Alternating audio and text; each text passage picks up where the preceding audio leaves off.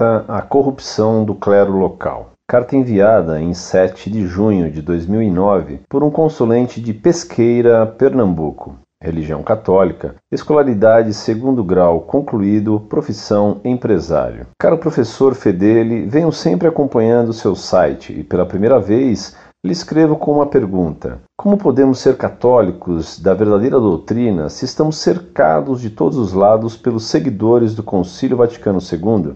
E que será das próximas gerações? Como haverá alguém com a verdadeira doutrina se a própria Igreja luta contra nós?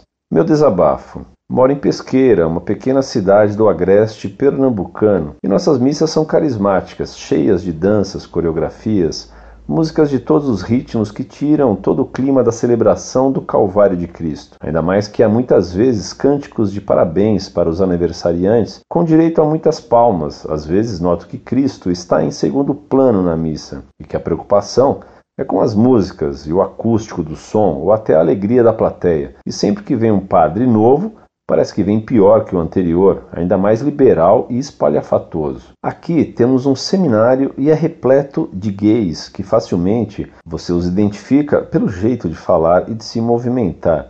E que esperar de uma geração de futuros padres gays? Dois conhecidos meus foram para seminários diferentes. São homens muito honrados e piedosos. Seriam padres maravilhosos e ambos desistiram desestimulados pela quantidade de gays que viram em seus seminários. Ora, quem com porcos se mistura, farelo come. Eu tenho 30 anos e desde jovem sempre fui o único católico praticante entre os meus amigos. Meu apelido quando criança era padre, somente porque eu me confessava, ia à missa todo domingo e fechava os olhos quando via alguma cena imprópria, impura na TV. Ao meu redor sempre convivi com pessoas católicas, porém não praticantes. Elas se dizem católicas, mas não acham necessário comungar, assistir à missa, casar na igreja e ainda sempre discordam do Papa, como se o Papa fosse uma pessoa simples que dá opiniões sobre preservativos e sexo e pode ser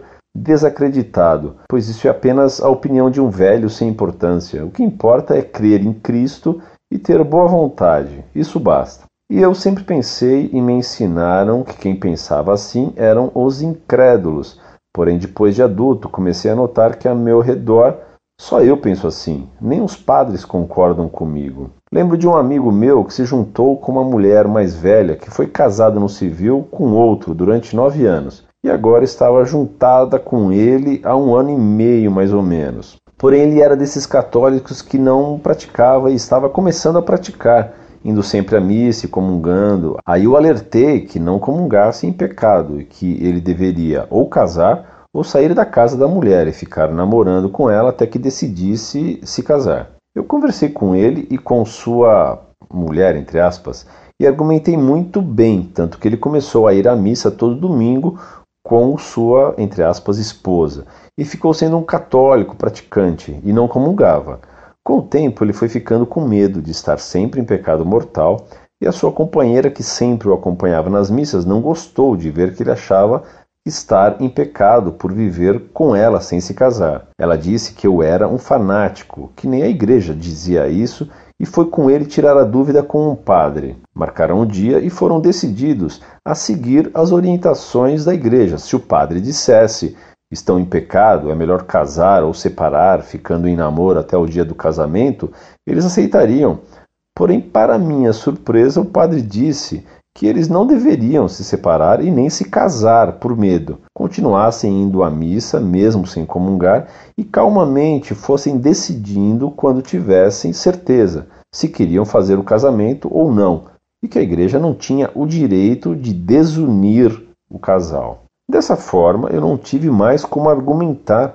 Fiquei como um fanático que não entende o que a igreja diz, e meu amigo, baseado nisso, continuou amancebado por mais três anos e nos últimos meses estava traindo muito essa mulher e acabou morrendo num acidente de moto sem nunca mais se confessar, nem casar, nem comungar e nem a missa estava indo mais. Responda-me, como fica a gente que quer ser católico verdadeiro se os próprios padres liberam tudo, até mesmo de se abster da comunhão? A Eucaristia é tão sem importância assim? Basta ir à missa mesmo em pecado grave e nunca comungar e está tudo certo? Se eu for pegar o conselho desse padre, eu devo me juntar com minha namorada, viver como casado, ir à missa sem comungar nesse período e depois, se eu gostar, eu caso e começo a comungar. Isso é lícito para a igreja? E quem morre assim num pecado grave, com conhecimento do pecado que sabia muito bem e de plena vontade, pois não foi forçado. Porém, foi de certa forma incentivado pelo padre, que no mínimo,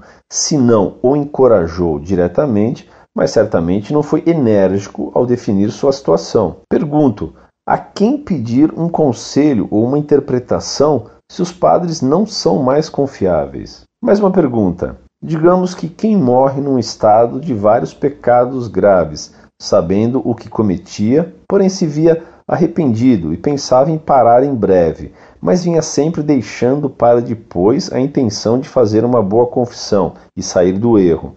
Mas antes disso, acontecer de morrer. Digamos que na hora da morte não tem confessor, mas a pessoa pede perdão sozinho esse pedido apaga todos os erros feitos na vida e ele, mesmo morrendo em pecados graves, com todos os agravantes, se livra do inferno? Professor, analise algumas pérolas que o padre Fábio Fashion de Mello anda dizendo na mídia.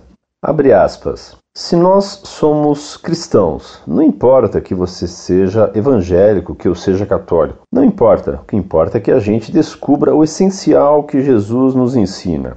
Outra frase. Eu acho, minha gente, que a religião mais importante do mundo é a que Jesus ensinou: é o amor. Outra ainda. Eu não vou ficar dizendo a sua religião está errada, a minha está certa. Não. É igual a gente querer evangelizar os índios, que às vezes têm uma vida muito mais saudável do que nós, uma vida muito mais divina do que nós. Ah, aquela pessoa se converteu ao protestantismo, que pena. Peraí, se aquilo que ela está acreditando faz bem ao coração dela, se Deus está ali presente, se Jesus está agindo mais no coração dela através da voz do pastor do que na minha, vamos dar graças a Deus que ela encontrou um pastor que falasse ao coração dela. Professor, no programa do Jô, o padre defendeu que foi importante ter tido relação amorosa antes do sacerdócio, para ele ter experiência sobre o que fala e não só teoria. Que tipo de exemplo ele dá aos futuros padres? Pequem antes do sacerdócio? Conversão importa em adesão à verdadeira doutrina, ou qualquer religião, ou até falta de religião, salva com os mesmos méritos. Se sim, para que estamos ainda a ir à igreja? Hoje, padres dizem em rede nacional que missa é um banquete que deve ser cheio de luz e músicas e alegria, com muitas palmas. Porém, quando estou feliz, não costumo nem bater palmas nem balançar os braços. E na missa preciso me comportar assim para demonstrar uma falsa alegria? Me desculpe a comparação, mas acho essas coreografias são coisas de gente efeminada. E nunca fui a uma missa para dançar, e muito menos para ouvir músicas. Acho que no dia que tiver aqui uma missa tridentina, vou chorar de alegria. Espero ansiosamente por respostas. Obrigado cordialmente. Muito prezado, salve Maria. Sua carta é o clamor de muitas pessoas simples, escandalizadas pelas traições praticadas pelo clero modernista e corrupto. Pelo Brasil e pelo mundo inteiro, inúmeros católicos fiéis, como você demonstra ser, clamam ao céu, pois quando procuram os padres, não encontram apoio, mas, pelo contrário, só recebem repulsa, maus conselhos e traição. O que você conta que aconteceu com esse seu amigo mal aconselhado e jogado ao pecado por um mau padre? Outra carta que recebi de um católico do Rio Grande do Sul repetiu para mim.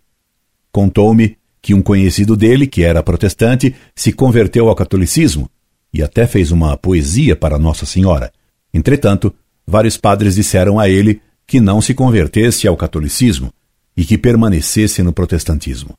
Quando as sentinelas trabalham para o inimigo, o que esperar?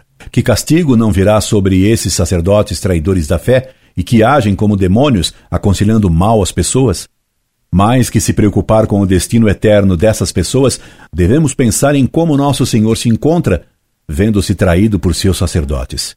É por isso que esses maus padres Como esse tal escandaloso Fábio de Melo, um herege completo, estão violentamente contra o Santo Padre Bento XVI, que deseja mudar o atual clero e reverter a situação criada pelo Vaticano II, pois foi o Concílio Vaticano II que deformou esse novo clero sem fé e traidor de Deus. Rezemos para que Deus proteja o Papa Bento XVI e que nos mande santos sacerdotes.